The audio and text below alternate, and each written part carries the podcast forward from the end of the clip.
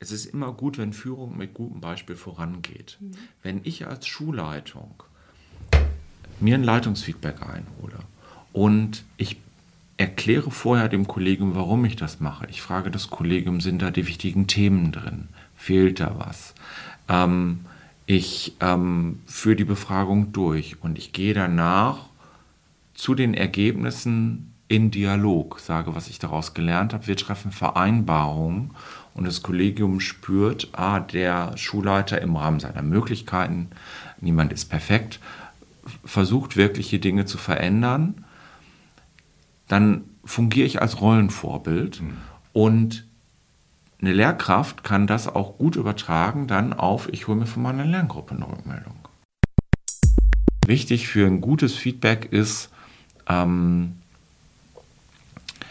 dass ich mich sozusagen als Mensch nicht angegriffen fühle, sondern dass ich in meiner Rolle wahrgenommen werde und dass ich eine Rückmeldung bekomme zu Dingen, die ich auch ändern kann. Ja. Dass es eben nicht heißt, es passt mir deine Frisur nicht oder deine Nase oder äh, deine Stimme, sondern dass es wirklich an konkreten Beispielen um konkrete Situationen im beruflichen Kontext geht. Wir wollen professionell zusammenarbeiten, wir müssen nicht heiraten, aber äh, wir wollen hier gemeinsam einen guten Job machen. Ja. Mhm.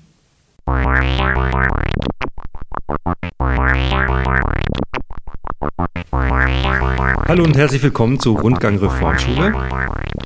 Wir sind heute im LI, im Landesinstitut für Bildung in Hamburg. Und wir sitzen hier, ähm, ich bin Timo Knöpper, neben mir Lisa Winter, daneben Tim Weihrauch in voller Besetzung. Heute mit äh, Peter Schulze und Sven-Erik Gries, die uns bestimmt gleich kurz erzählen, was sie hier genau machen. Ja, da sind wir ganz gespannt. Wir sind also heute eine größere Runde als sonst.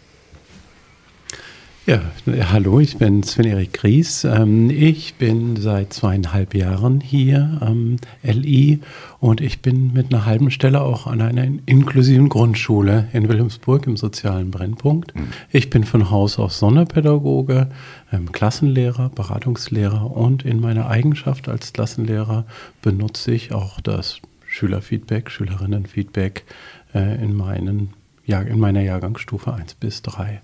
Und hier im LI bin ich auch wegen des Themas Schülerfeedback, um es zum Beispiel auch für die Grundschule und für die ja, Inklusion und für die spezielle Sonderschule ähm, ja, fortzubilden. Ja, ich heiße Peter Schulze, ähm, bin von Haus aus Diplompädagoge, ähm, bin jetzt seit ähm, fünf Jahren, nee, vier Jahren im äh, Landesinstitut. Ich habe früher in Hamburg in der Schulinspektion gearbeitet, da ganz viele Schulen kennengelernt, auch eure. Ähm, und habe vorher in äh, Bielefeld an der Reformschule gearbeitet, im Oberstufenkolleg.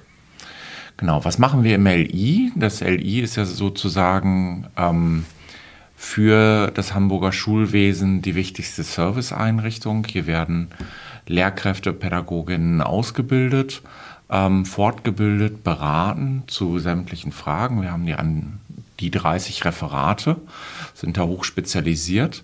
Und ähm, die Agentur für Schulberatung, ähm, in der wir beide arbeiten, unterstützen und beraten Schulen bei jeglicher Form von Veränderungsprozessen, Schulentwicklungsprozessen. Und das ist ein ganz, ganz breites Feld. Mhm. Da müssen wir jetzt, glaube ich, gar nicht so weit einsteigen. Aber wichtig ist natürlich, dass das Thema Feedback, Evaluation und Qualitätsentwicklung auch ganz wichtige Bausteine sind, wenn es darum geht, zu gucken, wo stehen wir, wie wollen wir uns weiterentwickeln und äh, was können die nächsten Schritte sein. Vielleicht mal äh, zur ersten Klärung. Es geht um Feedback und Evaluation. Jetzt äh, weiß ich schon so ein bisschen, dass zum Beispiel Kermit und so weiter passiert nicht hier in der Agentur. Ist das richtig? Genau, es gibt noch ein zweites Institut, das ist das äh, IFBQ. Mhm. Das IFBQ, ähm, da werden tatsächlich Kermit, die Schulinspektion, die zentralen Prüfungen, der Bildungsbericht und viele andere Daten gesammelt mhm und dann dem System zur Verfügung gestellt. Also ja. Der Fachbegriff dafür ist Bildungsmonitoring ja. und IFBQ steht dann eben auch für Institut für Bildungsmonitoring und Qualitätsentwicklung. Wir arbeiten genau bei diesem Themenfeld Evaluation und Feedback auch eng mit dem IFBQ zusammen. Ähm, und da gibt es eine gute Arbeitsteilung. Ich sage immer so ein bisschen scherzhaft, sowohl das LI als auch die Zusammenarbeit ist was für Freunde der Mengenlehre, ähm, weil sich äh, die Themenfelder immer schlecht abgrenzen lassen und dann ähm, bringen ja. wir das im Zweifelsfall zusammen. Und unser Schwerpunkt ist eben beim Thema Evaluation zum Beispiel nicht genau, wie baue ich ein Evaluationsverfahren genau auf, wie formuliere ich gute Fragen, welches Tool nutze ich. Das wären Dinge, die würden beim IFBQ liegen. Unsere Kompetenz liegt eher dann da drin, wie binde ich das in Schulentwicklung ein? Macht ah, es ja. überhaupt Sinn, an dieser Stelle zu evaluieren? Warum wollen wir uns überhaupt an dieses Projekt dran machen? Ist es gerade das Relevante oder drückt der Schuh in der Schule an einer ganz anderen Stelle? Ja, ja, gute Unterscheidung. Ja, und total, ich finde es total interessant. Ist das dann, stelle ich mir das so vor, wie ein eher so einen holistischeren Blick auf das Ganze, dass man sagt, es geht jetzt gar nicht mehr nur um, de, um die Methodik, um das Instrument, das man natürlich auch immer irgendwo braucht, äh, sondern um den Gesamtkontext und wie wirkt das später? Ganz grob könnte man das so, so sagen. Mhm. Letztendlich geht es bei uns wirklich ähm, oft darum, einfach die Organisation als Gesamtes und die Schulentwicklung als Gesamtes im Blick zu haben mhm. und, und dann zu gucken, wie kann das auf der Ebene unterstützt werden. Super. Mhm. Genau. Ich hole mir ja kein Feedback ein oder eine Evaluation als Selbstzweck, sondern ich mache das mit einem bestimmten Ziel, mit einem bestimmten Interesse und sich da vorher mhm. zu klären, auch als Lehrkraft beispielsweise oder als Schulleitung, die sich von ihrem Kollegium eine Rückmeldung holt oder als Schule, die sich von den Eltern eine Rückmeldung holt, mhm. gehört zu so einem Feedback-Prozess natürlich dazu, dass man sich am Anfang gut klärt. Was interessiert mich eigentlich? Was ist mein Erkenntnisinteresse? Was sind meine Ziele? Und daraus leitet sich dann eben auch ab, zu welchen Themenfeldern möchte ich überhaupt was fragen? Wo bin ich auch bereit, darüber nachzudenken? Wo möchte ich mich weiterentwickeln mhm. und verbessern und verändern? Mhm. Und das kann man eigentlich auf alle Evaluations- und auch Feedback-Prozesse genauso anwenden.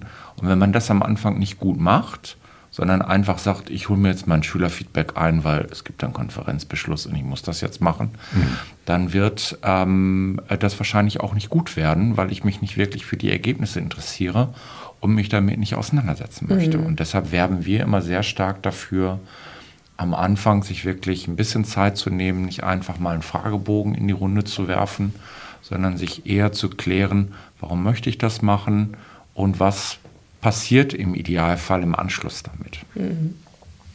Seid ihr als Agentur hier offen oder da für alle Schulformen, die es in Hamburg gibt? Ja, genau. Also es, ist, es gibt noch eine ähm, Abteilung Berufsschulen, die werden sehr stark auch ihre, über ihre Abteilung abgedeckt und ansonsten sind wir aber für alle Schulformen da, mhm. allerdings mit unterschiedlichen Aufgaben, Aufgabengebieten. Ne? Also es gibt andere Abteilungen, die beschäftigen sich, sich sehr mit äh, mehr mit Unterrichtsentwicklung und wir sind eben sehr stark im Bereich so Gesamtsystem, Organisationsentwicklung ja. und solche Sachen. Ja.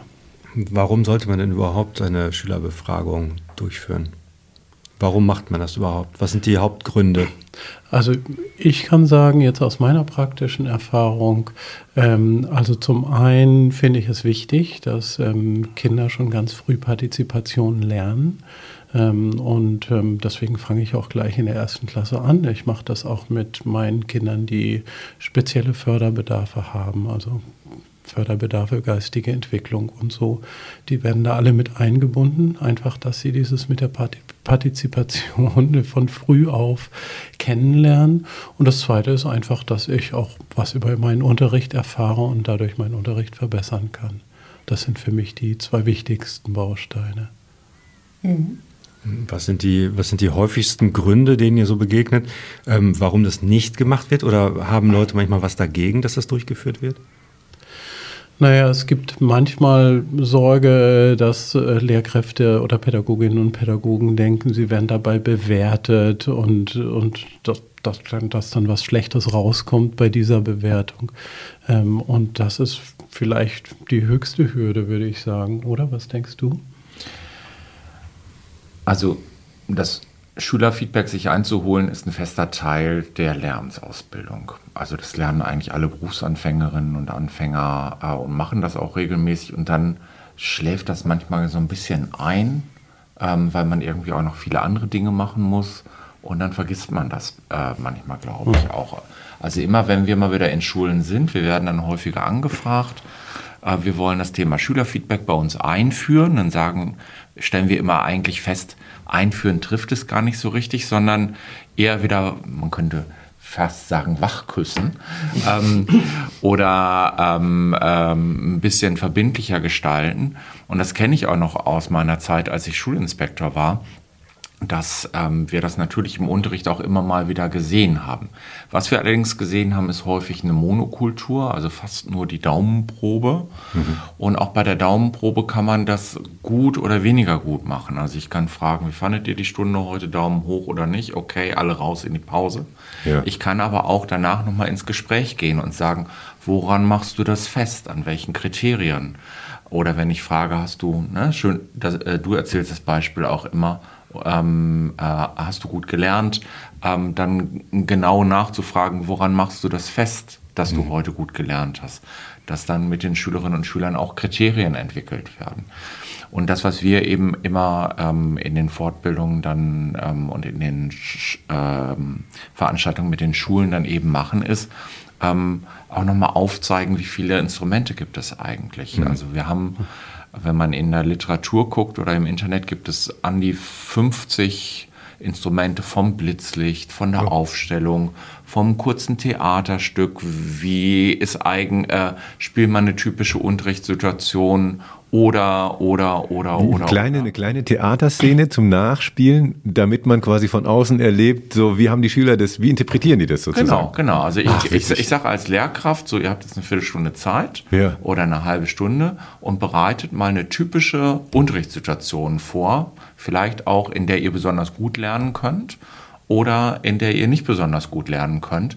Ja. Und dann können die Gruppen das der Reihe nach spielen und da kann ich dann zum Beispiel auch was für mich raus lernen. Also es gibt eine, wirklich eine große Bandbreite an, wir witzeln immer so ein bisschen analogen Methoden, ja. weil wir äh, vor ein paar Jahren, als wir nochmal mit dem Thema Schülerfeedback gestartet sind, gerade auch mit digitalen Portalen gestartet sind, aber eben gemerkt haben, die haben ihre Stärken in bestimmten Bereichen, mhm. aber ähm, die analogen Methoden haben eben auch viele, ähm, viele andere Vorteile und da muss man dann eben gucken, wann eignet sich das. Aber sonst hm. erzähl du doch nochmal, wie du das bei ja. dir immer machst. Ich wollte noch kurz ergänzen zur Ausgangsfrage. Also ich glaube, ein Hemmschuh für viele ähm, Kolleginnen und Kollegen ist auch, dass sie das Gefühl haben, sie haben Zeitnot. Ähm, das, äh, wie, wie soll ich das einbinden in meine Dreiviertelstunde Mathematik und so weiter? Ich bin so oder so unter Druck. Äh, da kann ich nur sagen, ich habe es natürlich leichter und ihr bei der Reformschule in der Hude wahrscheinlich auch, weil wir haben immer lange Blöcke. Wir haben keine, ähm, an meiner Schule gibt es auch keine Klingel und dann kommt die nächste Lehrkraft. Und dadurch lässt es sich natürlich auch leichter realisieren, aber auch in Dreiviertelstundenblöcken lässt es sich natürlich realisieren und das ist ja auch so vorgesehen, weil das sind wichtige Kompetenzen, die dabei gelernt werden und ähm, diese wichtigen Kompetenzen sollen ja auch gelernt werden, ne? mhm. jenseits der fachlichen Inhalte. Nochmal ganz kurz zu dem, was du vorhin gesagt hast. Aber es kann doch auch sein, dass bei so einer Befragung rauskommt, dass die Lehrkraft irgendwelche Probleme oder Mängel hat. Also die Angst ist ja nicht ganz unberechtigt, die einige dann haben. Naja, ähm, das ist eine Frage von Fehlerkultur überhaupt. Also genauso wie ich versuche meinen Schülerinnen und Schülern beizubringen, dass es wertvoll ist, Fehler zu machen. Und äh, würde ich sagen, so will ich auch als Vorbild mit, mit der Rückmeldung der Schülerinnen und Schüler umgehen. Also als Beispiel kann ich nur sagen, ähm, dass ähm, zum Beispiel wir hatten einen neuen Schüler und dann ging es um dieses, wie jemand gearbeitet, wie der neue Schüler gearbeitet hat und er war ganz unzufrieden mit sich und hatte eben so viele Fehler gemacht und dann korrigierte ihn eine Schülerin und sagte, das ist bei uns beim guten Arbeiten dabei. Na, also so. Und ähm, das ist dann eben, also ich kann das auch als Lehrkraft als Chance benutzen und sagen, okay, ich kriege eine Rückmeldung, ich stehe dazu, dass ich da was falsch gemacht habe oder dass ich da mir das anders vorgestellt habe, als es ausgegangen ist, ich verändere es.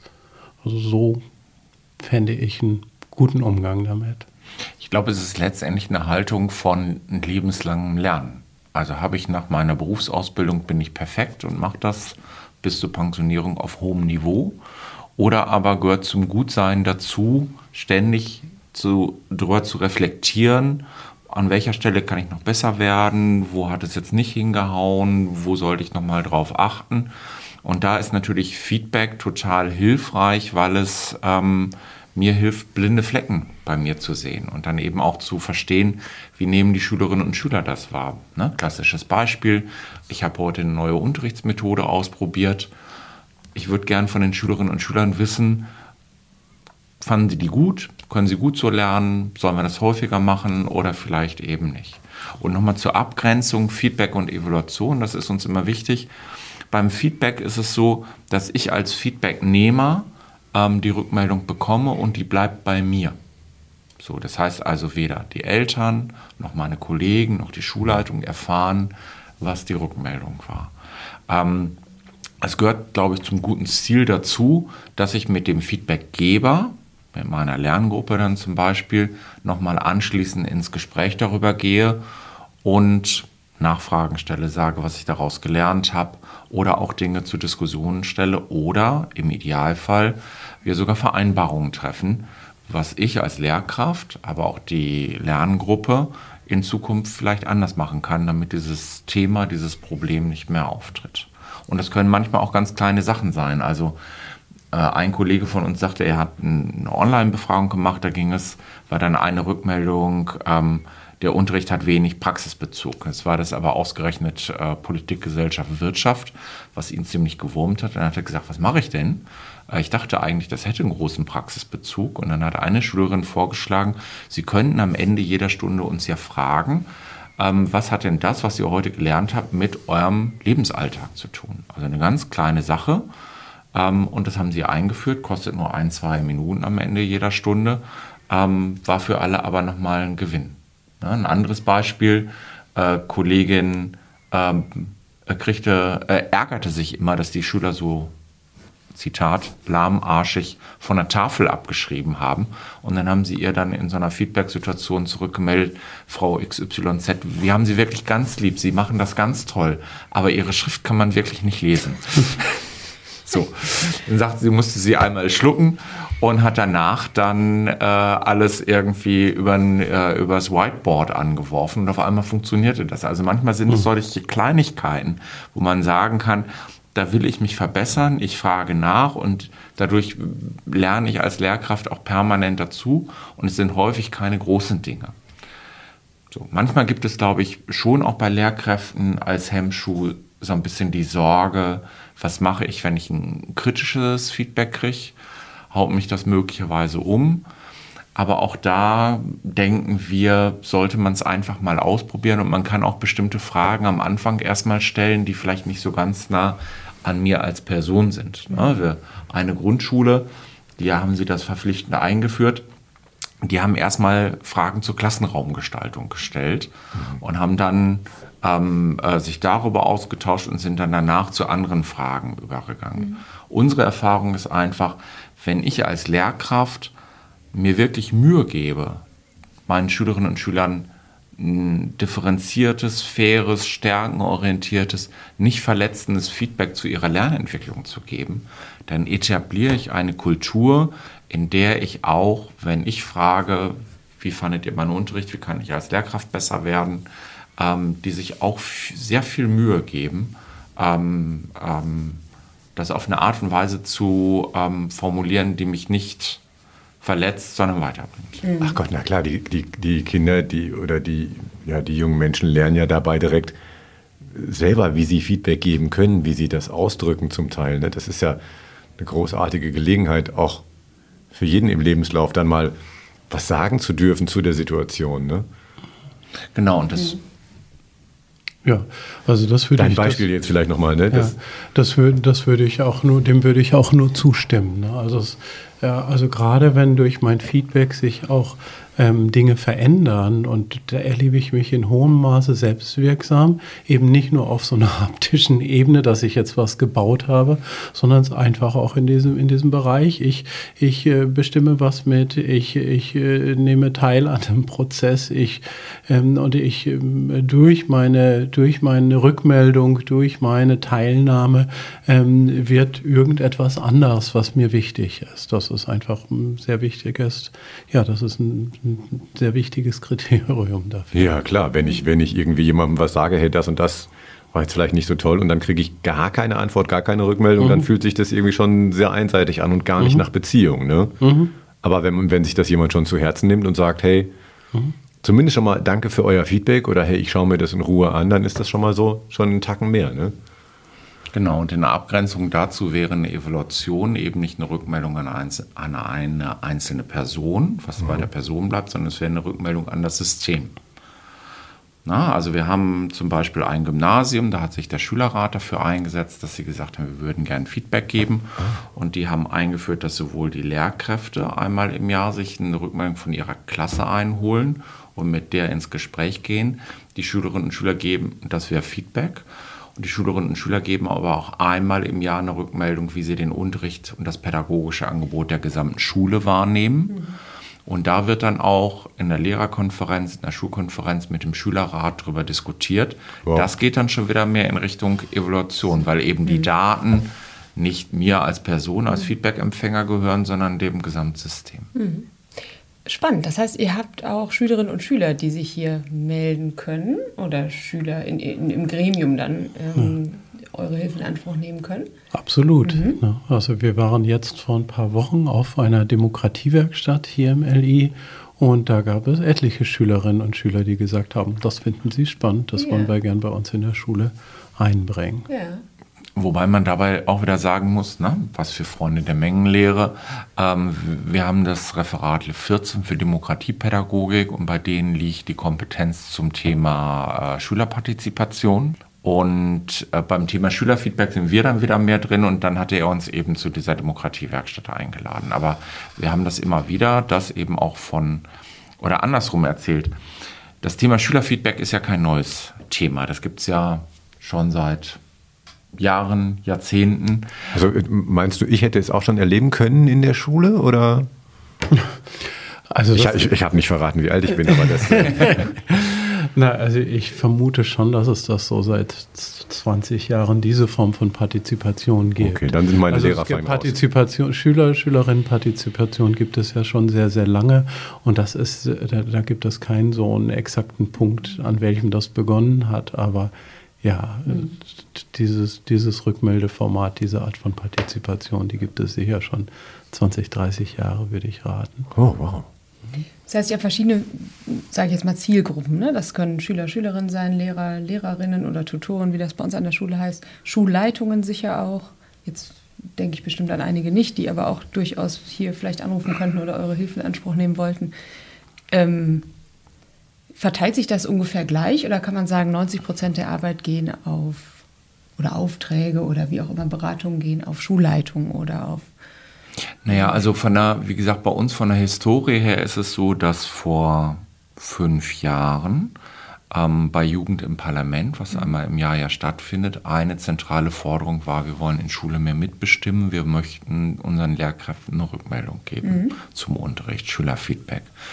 Und das hat der von uns allen ja sehr geschätzte Schulsenator gleich aufgegriffen und äh, hat eben das äh, Projekt Schülerfeedback beauftragt, hat gesagt, findet mir bitte 50 Schulen, die ähm, da Verfahren entwickeln wollen. Wir haben dann tatsächlich 48 gefunden und hatten ein Modellprojekt und haben dort verschiedene Formen von Schülerfeedback gemeinsam erprobt und entwickelt. Ähm, dann kam Corona, da ist es ein bisschen, äh, ein bisschen eingeschlafen.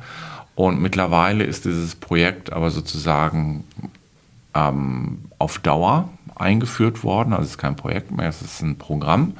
Und wir haben das mittlerweile um andere Feedbackformen erweitert. Also es ist mittlerweile vor ein paar Jahren so gewesen, dass die Schulaufsichten sich von ihren Schulleitungen nach Rückmeldung geholt mhm. haben. Die, wir haben das Thema Leitungsfeedback eingeführt. Das heißt also, dass Schulleitungen sich von ihrem Kollegen eine Rückmeldung holen. Dann das Thema Schülerfeedback. Lehrkräfte, Pädagoginnen, Pädagogen holen sich von ihrer Lerngruppe ein Feedback ein. Du arbeitest bei dir zum Beispiel in der Schule ja auch mit dem Thema Peer-Feedback. Also Schülerinnen und Schüler geben sich gegenseitig ein Feedback. Auch im Zusammenhang mit Eltern wäre da natürlich auch einiges möglich.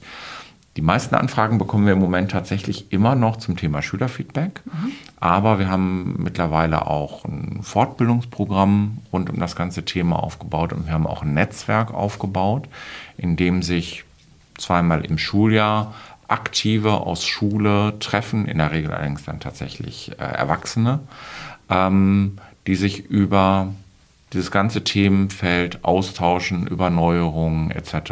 und auch in Workshops dann zusammen äh, arbeiten. Und das können dann auch Dinge sein wie, was hatten wir vor kurzem, ähm, wie hole ich mir von einer, äh, von einer Lehrerkonferenz im Anschluss als Schulleitung eine Rückmeldung, wie gut die Konferenz gelaufen mhm. ist. Also ja, da ist ja vieles möglich. gibt es äh, Gibt es viele, wenn viele Menschen miteinander in Kontakt sind. Genau, wir sprechen stehen. immer von einer Feedback-Kultur. Mhm. Das heißt also, es ist eigentlich gut, wenn es üblich ist, an vielen Stellen, wo man zusammenarbeitet, es gemeinsam zu reflektieren und sich eine Rückmeldung zu holen, gemeinsam darüber nachzudenken, war das jetzt effektiv, erfolgreich, wirksam oder sollen wir es in Zukunft besser und anders machen? Mhm. Und je selbstverständlicher eben so eine Feedback-Kultur auf allen Ebenen einer Schule ähm, verwirklicht ist und umgesetzt ist, desto leichter ist es natürlich auch für die Individuen, ähm, die, diese Hemmschwelle, die vielleicht bei manchen dann noch, doch, noch, doch noch da ist, ähm, zu überwinden. Mhm. Ich stelle mir vor, dass Feedback kriegen, also für mich ist es manchmal anspruchsvoll. So was stelle ich mir eben auch für SchülerInnen vor, die ja selbstverständlich jeden Tag gefeedbackt werden. Ja, also mhm. dafür die ist das ja quasi Standard. Ich stelle mir aber auch vor, dass das für mich als Lehrerin gar nicht so easy wäre. Was sind denn wichtige Vorbedingungen? Wie muss es denn den Leuten gehen? Wie muss denn die Schulkultur sein, damit man so denkt, ach ja Mensch, schön, freue ich mich drauf auf so einen Prozess? Naja, du hattest vorher ja schon eine ganz wichtige Grundbedingung gesagt. Ähm, das ist, ähm, dass wirklich die Haltung der Person, die ähm, Feedback bekommen will, auch so ist, dass sie wirklich Feedback bekommen will. Ja. Das finde ich eine ganz, ganz wichtige Voraussetzung. Dann ist es natürlich wichtig, das auch einzuüben. Ne? Also das ist, äh, Schülerfeedback ist vielleicht nicht der erste Schritt, sondern dann ist Peer-Feedback vielleicht mhm. ein Schritt davor, was schon, was schon eingeübt ist, weil das meistens leichter ist.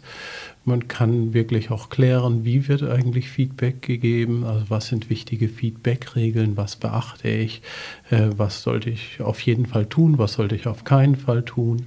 Ähm, das sind zum Beispiel wichtige vorbereitende Mechanismen. Mhm. Dann finde ich, ich persönlich ist auch wichtig in allen Altersstufen, dass abgesprochen wird, was bedeutet die Frage eigentlich und was sind Kriterien, ähm, um die Frage zu beantworten. Mhm. Also. Weil ich frage auch deshalb, weil auf der einen Seite ist es bestimmt auf jeden Fall eine Übungssache, dass ich so merke, okay, es tut mir eigentlich nichts oder es hilft mir sogar. Ähm, aber ich muss doch auch das Gefühl haben, braucht man nicht eine gewisse Sicherheit wirklich auch, dass man wirklich denkt, okay, ich kann das, mir tut das gut, mir hilft das. Ich stelle mir so vor, wenn jemand gestresst ist oder sowieso grundsätzlich Schwierigkeiten hat, die Meinungen anderer wirklich zuzulassen. Oder wenn man den Eindruck hat, ja, okay, da kommt jetzt vielleicht was raus, aber ich kann eh nichts ändern dass das alles so Faktoren wären, die das stark hemmen, dass man dann auch wirklich sagt, ja, was willst du denn eigentlich in der Situation? Ja, also ein Feedback würde ich mir zum Beispiel auch nie geben lassen für einen Punkt, den ich nicht ändern kann. Also ah, weil, ja, es, okay. weil es total wichtig ist, dass die Erfahrung gemacht wird, dass sich durch ein Feedback irgendetwas tut. Klar. Das heißt, ich suche mir als Feedback-Gegenstand, normalerweise bespreche ich das auch mit den Kindern gemeinsam. Mhm. Wenn ich jetzt für mich aber ein bestimmtes Thema habe, was mir wichtig ist, oder ein ritualisiertes Thema zum täglichen Unterricht, ähm, dann, ähm, ist das, dann ist das letztendlich so, dass das immer etwas ist, was, was verändert werden kann. Mhm. Also ich frage jetzt nicht, in welcher Farbe wollt ihr den Klassenraum haben, wenn ich jetzt sowieso wenn, kein... Wenn ich kein Geld für die Farbe also habe. Also zum Beispiel sollen wir die Zensuren in den Abschlussprüfungen abschaffen. Mhm. Danach brauche ich nicht fragen, weil ich das äh, nicht entscheiden kann. Mhm. Das ist interessant, ich kenne es aus meiner Arbeit, ist eine ganz andere Zielgruppe, das ging um Mieterinnen und Mieter. Da kenne ich es andersrum. Da ähm, Da ist es so, wenn wir Fragebögen aufgesetzt haben, es ging immer um die Wohnsituation und wie mhm. wohl fühlt man sich, ist man gut betreut auch. Ähm, wenn man ganz bewusst die Fragen weggelassen hat, die sich auf bauliche Merkmale bezogen, weil man die ja eh nicht ändern kann, ne? wie hellhörig ist es oder wie hell ist meine Wohnung, ähm, dann haben die Mieter und Mieter entweder gar nicht teilgenommen an der Befragung, weil das für sie wichtige Themen sind, mhm. oder sie haben zu den ganz anderen Fragen, die gestellt wurden, dann aber die Antworten gegeben, die da gar nicht hingehören, mhm. nämlich die zu baulichen Themen. Ja. Also man kam irgendwie nie drum herum. Ja, ja, das ist natürlich eine andere Ausgangssituation, weil mhm. ähm, in der Schule würde ich auch immer dazu raten, ähm, ein Feedback auf, das ist ja kein so ein Rundum-Feedback von, mhm. von ganz oben nach ganz unten, sondern das ist, äh, das ist eigentlich immer zu ein, zwei, drei Themen okay, dann. Oder wenn man sich, wenn man bei, bei Jugendlichen oder in den höheren Jahrgangsstufen vielleicht, vielleicht auch mehr Themen, ja. aber, aber es ist spezifischer, ja. Ja, weil es dann einen besseren Überblick auch gewährleistet. Ja, aber ein Teil von Beteiligung könnte zum Beispiel auch sein, zu sagen, ich würde mir als eure Lehrkraft, als euer Lehrer gerne eine Rückmeldung holen zu diesen und jenen Themen. Ich begründe das, warum ich das gerne möchte und auch wie ich damit später umgehen möchte. Und dann kann ich aber auch fragen, sind das aus eurer Sicht die wichtigen Themen? Mhm. Oder fehlt da was Wichtiges? Mhm. Soll ich noch Fragen ergänzen, die ihr für relevant haltet? Mhm. Und ähm, wenn wir beraten und fortbilden, dann unterscheiden wir eigentlich immer zwischen drei oder vier Schritten. Also erstmal, wie bereite ich das vor? Wie führe ich es durch? Wie werte ich es aus und komme danach ins Gespräch über die Ergebnisse? Klammer auf, das ist eigentlich das wirklich Wertvolle, das mhm. Gespräch später darüber.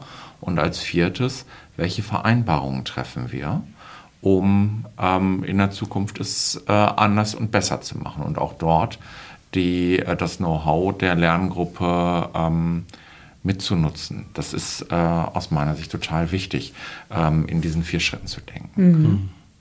Ja, das Spannende ist ja tatsächlich, dass wenn du dich mit Lehrkräften unterhältst, die meisten sagen, das haben wir alle früher gelernt, das machen wir regelmäßig, jeder hat seine ein, zwei Lieblingsmethoden.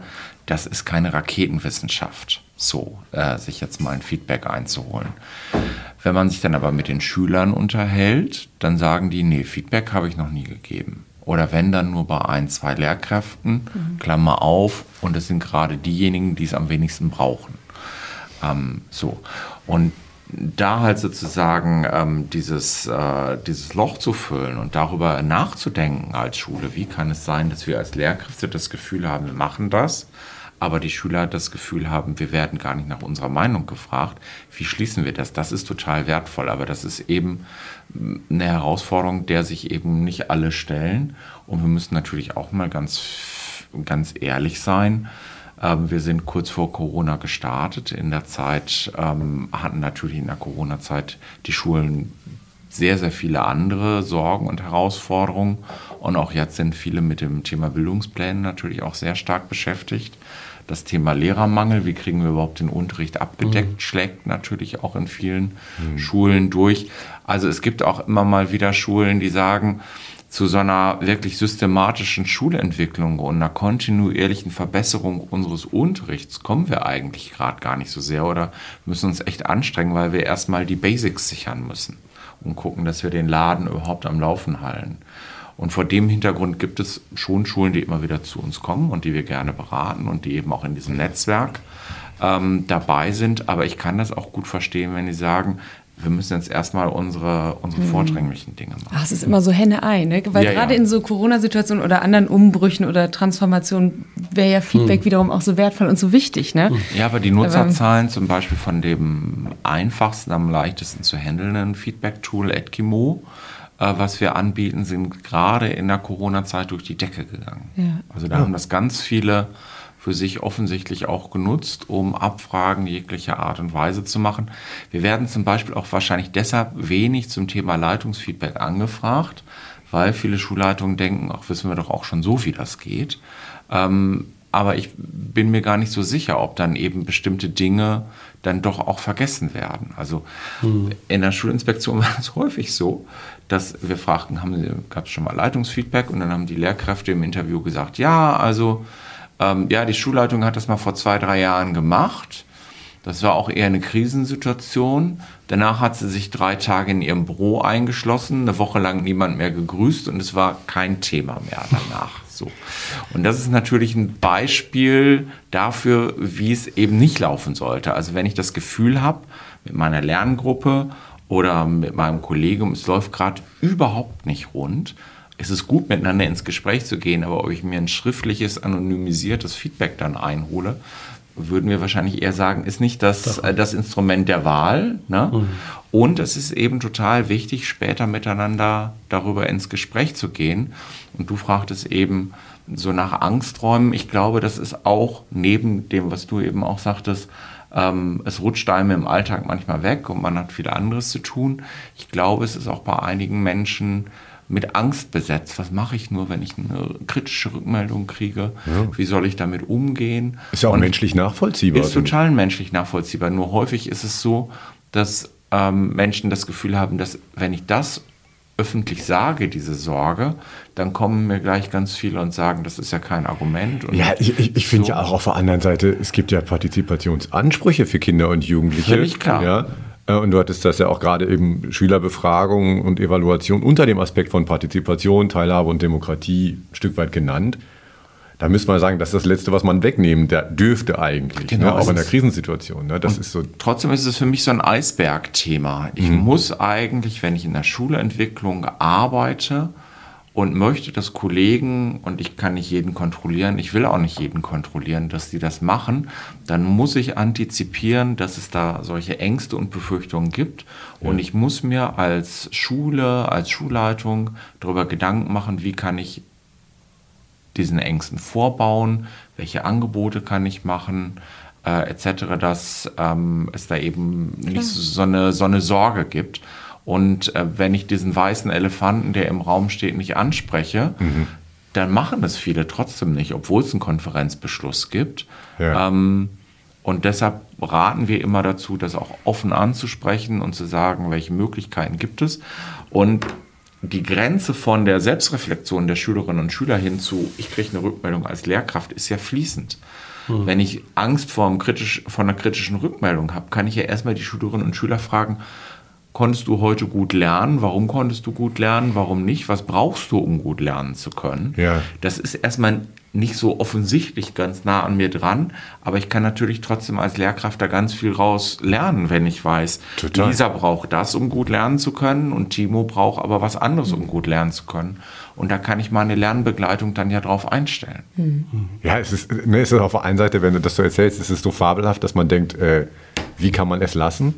Und auf der anderen Seite eben schön, dass du es auch benennst, es, ist, ist ein, es gibt einen weißen Elefanten, wo man sagen muss, hey, es soll dir dabei auch gut gehen. Ja, es geht nicht darum, dass du klein gemacht wirst, aber es geht darum, dass du hm. ja dein Gegenüber auch ernst nimmst. Ne? Das haben die ja auch verdient, dass man ja. wirklich sagt, hey, wie geht es euch? Was, wie können wir das gemeinsam gut hinkriegen? Genau. Ich finde, das ja. ist so, das macht so eine Perspektive auf die Beziehung von Augenhöhe. Ja, ist mir wirklich mhm. wichtig, was Timo und Lisa dazu sagen, wie sie mit mir den Podcast machen, ja. Zum Beispiel. Ja, und bei einer Einführung in der Schule, also wenn eine Schule das wirklich als Schulentwicklungsthema und für alle Klassen oder möglichst viele Klassen einführen will, dann ist das einfach auch immer ein wichtiger Punkt zu überlegen, wie kann ich mit diesen Sorgen umgehen von einzelnen Kolleginnen und Kollegen, mache ich das dadurch, dass, dass man Teams bildet, in denen einfach nochmal ein, ein Raum ist, um sich darüber auszutauschen. Macht man das dadurch, dass man sagt, okay, das ist nicht verbindlich für alle, ähm, aber es machen möglichst viele und die anderen erleben bei den anderen, Mensch, das klappt gut, da bewegt mhm. sich wirklich was. Die Schülerinnen und Schüler gehen glücklich raus, die Lehrkräfte gehen glücklich raus ähm, und, und dadurch Leute gewonnen werden. Da muss man dann halt immer immer schauen, wie das, wie das am geschicktesten ist und was am besten zur Schule und ihren Teams passt. Hm.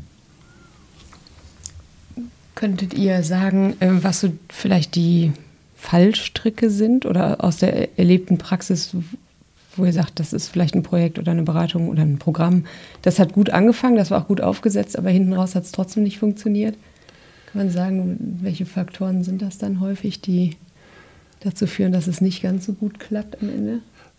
Naja, also die, den einen, der eine Fallstrick wurde ja schon mehrfach mhm. benannt. Also wenn die Leute nicht richtig, die Kolleginnen und Kollegen nicht richtig dahinter stehen, dann mhm. ist es auf jeden Fall ein Fallstrick. Ich glaube auch eine Sache ähm, ist tatsächlich, dass es auch das leicht im Alltag wieder untergehen kann und dann fühlen sich die ähm, Lehrkräfte oder Pädagoginnen und Pädagogen unter Zeitdruck oder es, es gibt gerade was Wichtigeres oder so. Mhm. Ähm, es, man braucht auch ein bisschen Atem dabei, würde, würde ich jetzt aus meiner Erfahrung sagen, weil das ist ja nicht so, dass wenn Erstklässlerinnen jetzt in meine Klasse neu kommen, dass sie das so, sofort können, sondern das ist, das ist ne, wirklich, das, das übe ich über Monate. Ne? Und ähm, das ist schon ein Fallstrick, dass das einfach eingeübt sein muss mhm. und, und, und, bis, bis das dann wirklich auch von den Kindern oder Jugendlichen beherrscht wird. Da muss ich mal kurz in so, Zumindest in so einer Altersstufe. Mhm. Ne? Du meinst, die können, also ich hatte immer die Idee, du legst den Kindern einen Fragebogen hin oder fragst sie irgendwas und sie können das, aber du meinst, die müssen das richtig ja, das einüben. Das äh, übe ich schon richtig ein. Also es geht ja so los, dass die Kinder, die ich in die Klasse bekomme, zum einen können sie nicht lesen. Viele können kein Deutsch sprechen. Also ja, ist ja auch es erste ist, Klasse. Es ist erste Teil, Klasse. Ja, ähm, es, ist, ähm, es ist beim Jahrgangsübergreifenden ein bisschen leichter, weil ich habe ja Zweit- und Drittklässler nach wie vor dabei und mhm. ähm, äh, dadurch kommen die Erstklässler schneller in diese Routine, Routine rein. Mhm ähm, wie dieses, wie gebe, ich, wie gebe ich ein Feedback, wie gebe ich eine Rückmeldung, was ist überhaupt mein Interesse? Sowas mhm. äh, bringen nicht alle Kinder von vornherein mit. Ne? Ja, also klar. überhaupt zu wissen, das will ich oder das will ich nicht. Es gibt viele Kinder, da muss das erst ähm, freigelegt werden, sag ich mal so. Ne? Ja, wow, Und das sind ja. lauter, das sind lauter Prozesse, die, die eben dazugehören. Es gibt auch ein paar Kinder, die ich habe, die, denen fällt das relativ leicht und ähm, die können das auch ganz schnell. Ähm, aber ähm, jetzt bei Grundschulkindern würde ich schon sagen, das ist, das ist auch eine Frage des Einübens. Das ist natürlich anders als jetzt bei 15-Jährigen oder 17-Jährigen. Ja, ich, ja, und ein weiterer Fallstrick würde ich sagen, oder andersrum, ähm, meine Tochter kam irgendwann nach Hause und sagte, die müssen irgendeine Fortbildung gemacht haben. Seit drei Wochen muss ich nach jeder Stunde eine Rückmeldung geben. Du ahnst gar nicht, wie schlimm das ist. So, ne? Also man, ähm, auf der einen Seite finde ich das total plausibel, was du von der Grundschule erzählst, dass du sagst, Dinge müssen eingeübt werden, müssen ritualisiert sein, damit das sozusagen auch gekonnt wird. Und auf der anderen Seite muss man auch aufpassen, dass man so ein Pferd nicht totreitet. So, ne? Und natürlich macht es auf der einen Seite Sinn zu sagen, wir machen sowas wie eine Feedback-Woche, in der sich jede Lehrkraft und man äh, ein Feedback einholt und wir nochmal dran erinnern. Aber wenn das halt ständig ist und zum hohlen mhm. Ritual wird und daraus folgt auch nichts, dann macht das das auch kaputt. Dann hat auch keiner mhm. mehr Bock darauf. Mhm. Also das Wichtige ist, glaube ich, wirklich diese Erfahrung zu machen. Ich werde nach meiner Meinung gefragt und man setzt sich danach mit meiner Meinung nach ernsthaft auseinander und es verändert sich was. Und im Idealfall, im Idealfall, deshalb sag, sagen wir ja immer, das Wichtige ist, das Gespräch entsteht eine ein Klima, in dem den Schülerinnen und Schülern deutlich wird, wir sind nicht Opfer des Unterrichtes mhm. und reine Objekte, sondern lernen müssen wir immer noch selber. Das ist ein selbstständiger Prozess. Die Lehrkraft kann mir ein Angebot machen, mhm. aber wenn ich auf Durchzug schalte, dann ist das tollste Material und das tollste Lernsetting führt trotzdem nicht zum Lernen. Also erfolgreiches Lernen muss ich selber machen. Und ich kann auch was dazu beitragen, dass der Unterricht gut wird oder interessanter wird, mhm. indem ich meine Mitschüler ausreden lasse und nicht auslache oder äh, irgendwelche Witze mache, wenn irgendjemand äh, ähm, äh, sich öffnet und bestimmte Dinge sagt. Oder, oder, oder. Das heißt also, erfolgreiches Lernen ist eine Fachbegriff Co-Konstruktion mhm. von Lehrperson und Lerngruppe. Und ich kann was dazu beitragen. Und wenn so eine Haltung entsteht, ich mache euch ein gutes Lernangebot, ich versuche ein möglichst gutes und ihr tragt aber auch was dazu bei, indem ihr mir eine Rückmeldung gibt, aber indem wir auch gemeinsam überlegen, wie können wir den Unterricht noch interessanter gestalten, ähm, dann entsteht auch zum einen Partizipation, dann entsteht ein Gefühl von Selbstwirksamkeit Ja. bei Schülerinnen und Schülern und dann wird im Idealfall auch äh, das Lernen erfolgreicher und darum soll es am Ende ja gehen. Abgesehen davon, dass sich alle wohlfühlen sollen und es auch Spaß machen darf. Ist doch ein totaler Beziehungspflegefaktor, dass man wirklich sagt, hey, mich interessiert das. was Genau, aber deshalb sagen wir immer, das Zentrale ist die Haltung. Ja. Ne, die Haltung, ich hole mir ein Feedback ein, weil ich mich für das Thema und für die Rückmeldung interessiere. Und nicht, weil die Lehrerkonferenz in der Reformschule Winterhude beschlossen hat oder der Elternrat da jetzt einen Podcast zu gemacht hat. Und jetzt muss ich das mal machen. Habe ich auch früher mal, ist ja auch kein Thema, aber eigentlich interessieren mich die Ergebnisse nicht, weil ich weiß eh, wie ich meinen Unterricht gestalten will. Dann sollte ich mir das Feedback gar nicht anhören. Ja, unsere Hörerinnen wissen natürlich, dass wenn wir einen Podcast dazu machen, dass es äh, dann natürlich Zeit ist, Eine sich um Welle, dieses Thema intensiv zu kümmern. Ja. Nee, aber es hat wirklich auch eine, es gehört zu dem Schülerfeedback auch eine bestimmte Vorstellung von Lernen, ähm, finde ich. Und, und dieser Baustein, ähm, auch Ki- Kinder und Jugendliche in, ihr, in die Ver Verantwortung auch für ihr Lernen mitzunehmen, ähm, das wird auch, finde ich, sehr stark symbolisiert oder mehr als symbolisiert, gekennzeichnet durch, durch Schüler- und Schülerinnen-Feedback. Ne? ja, die haben eine Verantwortung, die sie dann quasi, sie haben die An- Verantwortung eigentlich sowieso und sie wird dann realisiert, wenn man sie wirklich mit reinholt. Ne? Also es wird einfach auch deutlicher dadurch nochmal. Ne? Und es wird auch, klar, es wird auch faktisch es Ja, genau. realisiert. genau. Also wenn du mich gefragt hättest als Kind, ich hatte keine Verantwortung für die Prozesse in meiner Schule, ja. Und ich wünsche mir das für meine Kinder natürlich oder für alle Kinder an allen Schulen überall, dass die spüren, ich bin jemand, der das mitgestalten kann. Ja, klar, es kommt bei so einer Umfrage nicht irgendwie 20 verschiedene Meinungen und dann machen wir 20 verschiedene Unterrichte und so. Das ist, ist ja auch nicht plausibel, aber dass es einen Dialog gibt, der mich mit reinnimmt und als verantwortlichen Menschen anerkennt auch so. Genau, und trotz, nee, nicht und trotzdem und auch, ähm, kann man aber auch die Ebene wechseln. Auch ein Thorsten Schumacher als Schulleiter ist zwar verantwortlich für die Schule, ist aber nicht derjenige, der alleine äh, dafür sorgen kann, dass die Reformschule Winterhude hervorragende Arbeit macht. Und auch das Kollegium kann seinen Beitrag leisten, dass es ihm gelingt, die Schule gut zu leiten. Es kann aber auch durch gewisse Maßnahmen dazu äh, beitragen, dass ihm das nicht so gut gelingt. Und auch ihr als Eltern könnt im Rahmen einer Erziehungs- und Bildungspartnerschaft dafür sorgen, dass ihr in einer guten Zusammenarbeit mit den Lehrkräften ähm, eine gemeinsame Verantwortung dafür habt, dass sich eure Kinder in der Schule gut entwickeln. Und da könnt ihr auch euren Beitrag zu leisten, dass es den Lehrkräften gut gelingt, ein gutes schulisches Setting äh, äh, zu, ähm, ähm, zu bieten. Und ihr könntet ihnen auch das auf eine gewisse Art und Weise auch schwerer machen. Also auch dort ähm, kann man sich andere Feedback-Beziehungen in Schule gut vorstellen, wo man sagen kann, das ist eben nicht so eine einseitige Sache. Der Job liegt nur bei der Lehrkraft oder äh, nur beim Schulleiter, ähm, sondern da können auch alle anderen immer zu beitragen. Es gibt ja auch eine Literatur äh, zum Thema Führung von unten. Also was kann ich dazu tun, beitragen, dass mein Chef, meine Chefin ihren Job gut machen kann und wie kann ich ihr auch das Leben schwer machen und das torpedieren. Ja, das Leben schwer machen ist immer easy, ne? Ja. Ähm, aber ich komme gerade. Ist übrigens auch eine tolle Feedback-Methode, eine meiner Lieblingsfeedback-Methoden, zu fragen, was müssten wir tun, damit die Klassenfahrt auf jeden Fall eine Katastrophe wird? Oder damit ihr garantiert nichts lernt. Ja. Oder dass alle in Burnout gehen hier Ja. in der Schule und dann gemeinsam mal überlegen und sammeln und natürlich wir nennen das immer Kopfstandmethode, muss man am Ende das dann wieder auf die Füße stellen, Ja. muss sagen, okay, die Dinge, die wir gerade gesammelt haben, die sollten wir also in Zukunft vielleicht vermeiden. Und aber einfach mal so andersrum zu denken, Ja. ähm, ist auch spannend, weil das nochmal Dinge eröffnet. Und es kann auch extrem lustig sein. Ja, es hat eine totale Leichtigkeit, ne? Ja, Weil genau, die, die Kinder zu fragen, wie kann ich mal, was kann ich tun, damit ihr hier nichts mehr lernt? Genau, ja, so, das ne? äh, Mach mal Vorschläge. Ne? Lass uns immer YouTube-Videos gucken. haben. Ja.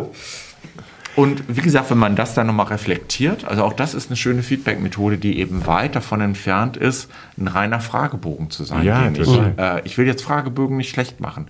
Die haben wirklich ihre Stärken und an bestimmten Stellen ist es ein tolles Instrument, aber es gibt viele andere tolle Instrumente. Wir hatten das vor ein paar Jahren mal, dass sich eine Schule an uns gewendet hat. Ähm, ähm, einen hohen Anteil migrantischer äh, Elternschaft hat und sagten, wir erreichen mit unseren klassischen schriftliche Einladung, dann erzählt die Lehrkraft eine halbe Stunde was von vorne, damit erreichen wir unsere Eltern nicht. Und dann ist eine, hat das LI eine Sprach- und Kulturmittlerin ähm, vermittelt, die haben länger gearbeitet mit der Schule und ein Ergebnis war, dass es dann Multiplikatorinnen, Multiplikatoren gab in der Elternschaft. Mhm. Das heißt also, wenn es in Richtung Elternabend zum Beispiel ging oder eine wichtige Information zur Klassenreise, dann hat die die Multiplikatoren angerufen und die haben dann jeweils vier, fünf Eltern aus der Klasse angerufen, weil eben eine Erkenntnis war, da läuft viel über das persönliche Gespräch und nicht mhm. über mein Kind bringt einen Zettel mit der Ranzenpost mhm. nach Hause.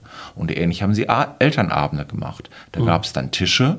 Ähm, an jedem Tisch saß eine Multiplikatorin, ein Multiplikator, alle haben was zu essen mitgebracht, man hat sich nett mhm. ausgetauscht und die Multiplikatoren waren vorher gebrieft, was sind die großen Themen dieses Elternabends und die Lehrerin ist dann rumgegangen und hat Fragen beantwortet und hat sich dazugesetzt. Und das hm. war dann etwas, was eher der Kultur der Heimatländer, der Eltern entsprach ähm, und führte dazu, dass dort auf einmal die Beteiligung an Elternabenden ähm, wesentlich höher war. Also hm.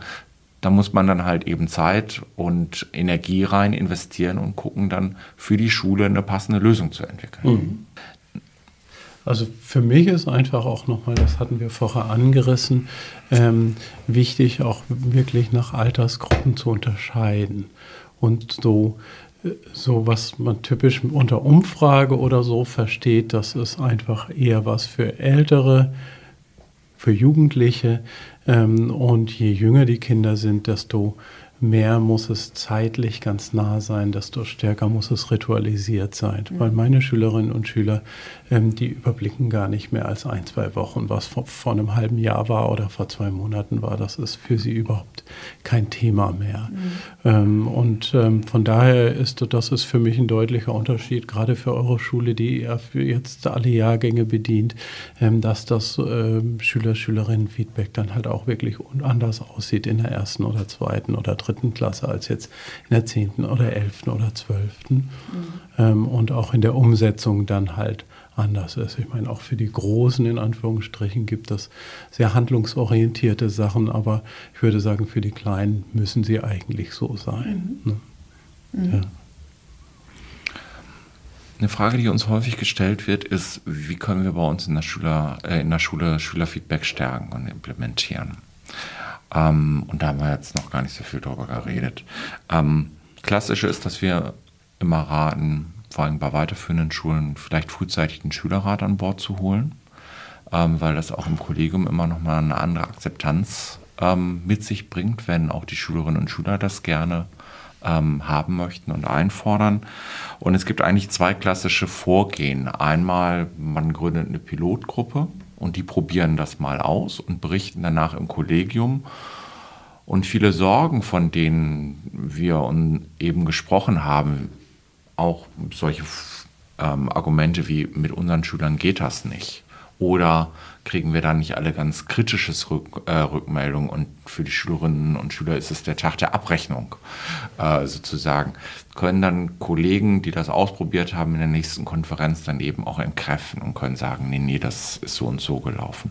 Eine andere Herangehensweise ist, das haben wir auch schon mehrfach gemacht, dass wir einen halben pädagogischen Tag gestaltet haben und die Kollegen haben erstmal in ihrem vertrauten Team die Methoden, die sie gerne einsetzen, sich gegenseitig vorgestellt und haben von ihren Erfahrungen berichtet und haben dann vielleicht auch so mit dem Horizont, was können wir eigentlich Kollegen, die neu bei uns an die Schule kommen, an die Hand geben, sowas entwickelt wie ein Methodenreader. Und haben gesagt, so in der Grundschule haben sich diese Methoden bewährt, in der Mittel-, in der Oberstufe äh, diese und jene.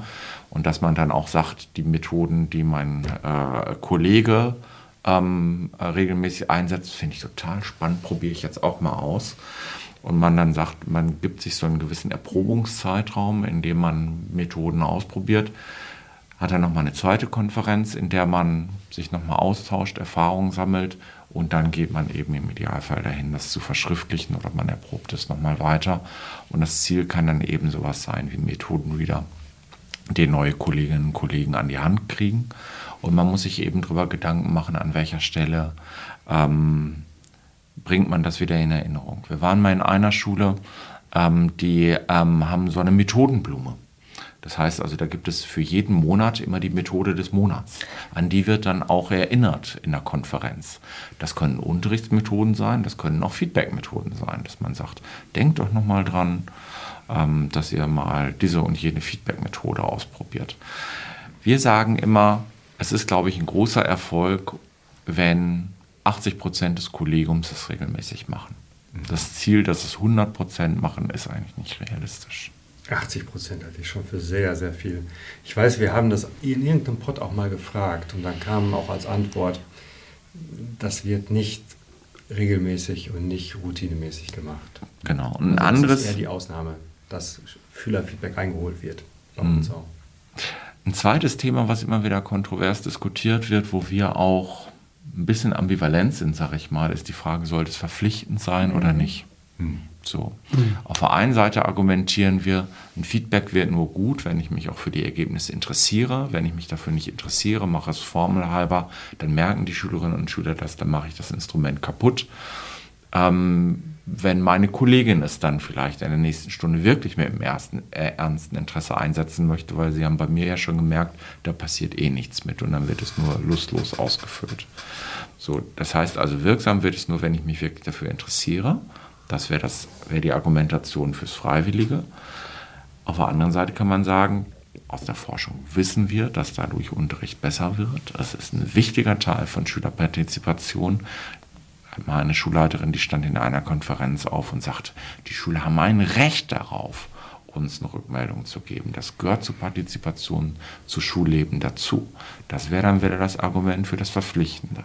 Für uns ist der Mittelweg immer, dass wir Schulen empfehlen, dahin zu kommen, dass das Kollegium eine Selbstverpflichtung macht mhm. und sagt, aus unserer Sicht können wir uns darauf verständigen, dass jeder mindestens das so und so häufig mit diesem und jedem Methodenkanon macht.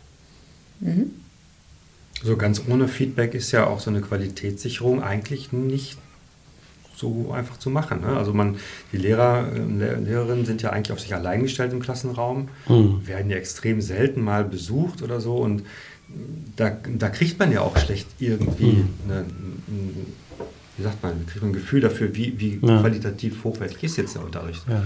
Und ja, und, und wie gesagt, das macht aber auch einen Unterschied, ob ich ein Feedback von einem Kollegen bekomme. Ich arbeite ja im Team in einer inklusiven Schule. Wir sind fast immer drei Erwachsene in dem, im Klassenzimmer. Und trotzdem ist es noch was anderes, das Feedback von den Schülerinnen und Schülern zu kommen, bekommen, weil die einfach noch einen klareren Blick drauf haben, was wirklich bei ihnen ankommt und warum was nicht ankommt oder mhm. warum was besonders gut ankommt. Und das können wir als Erwachsene ähm, manchmal einfach auch gar nicht so benennen, selbst wenn wir uns Feedback geben. Deshalb ist es zum Beispiel in einer, wenn ich mit der Lerngruppe über die Ergebnisse ins Gespräch gehe, wichtig, dass ich von der Haltung her erstmal verstehe, äh, versuche zu verstehen, warum die Schülerinnen und Schüler meinen Unterricht so wahrnehmen. Und da geht es ja um eine konstruktivistische Haltung. Ich habe meine Sicht auf meine Praxis und die ist völlig legitim, aber die Schülerinnen und Schüler haben eine andere Sicht. Und die sehen vielleicht auch Dinge, die ich nicht sehen kann. Und vielleicht sind Dinge von mir sehr gut gemeint, sie kommen aber ganz anders an. Ich hatte zum Beispiel eine Kollegin, ähm, die hat sich immer ganz viel um einen Alltagsbezug gekümmert, hat aktuelle Nachrichten von heute etc. aufgegriffen. Die Schülerinnen und Schüler haben ihr aber zurückgemeldet, auf Dauer nervt uns das. Wir würden es gerne einmal theoretisch verstehen und nicht nur in den tagesaktuellen Beispielen immer bleiben. Also ähm, und wenn da die Lerngruppe dann eben mit der Lehrkraft über solche Fragen auch im Gespräch ist, führt es im Idealfall dazu, dass ähm, das Lernen erfolgreicher ist. Deshalb ist es wichtig, in so einem Auswertungsgespräch als Lehrkraft nicht sofort der Versuchung zu erliegen, sich zu rechtfertigen und sich zu erklären, warum man das macht, sondern wirklich sich selber zurücknimmt und erstmal versucht zu verstehen, wie kann es sein, dass obwohl ich das so und so gut meine, meine Lerngruppe das aber anders sieht. Und was würde sie brauchen? Ähm, und inwieweit kann ich und will ich dem überhaupt gerecht werden? Also wenn meine Lerngruppe sagt, wir würden gerne viel mehr Spielfilme gucken und weniger Matheunterricht machen, dann muss ich da ja auch nicht drauf einsteigen. Sollte aber erklären, warum das ein Wunsch ist, dem ich jetzt nicht nachkommen möchte. Mhm. Ja, das ist ein bisschen nach der Evaluation. Die Evaluation ist im Prinzip der Startpunkt für einen Dialog. Ne? Genau. Super Zusammenfassung. Mhm. Ja, und damit ähm, schließe ich vielleicht auch heute den heutigen Podcast und danke unseren Zuhörerinnen ganz herzlich fürs Zuhören. Denen, die uns so oft zuhören, dass sie uns sogar spenden, danke ich heute ganz besonders.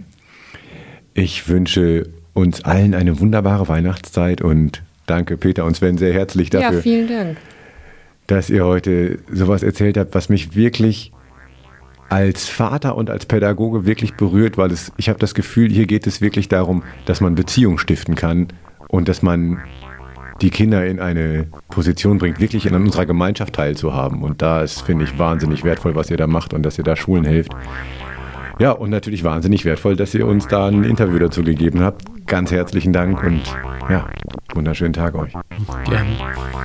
Herzlichen Dank. Bye.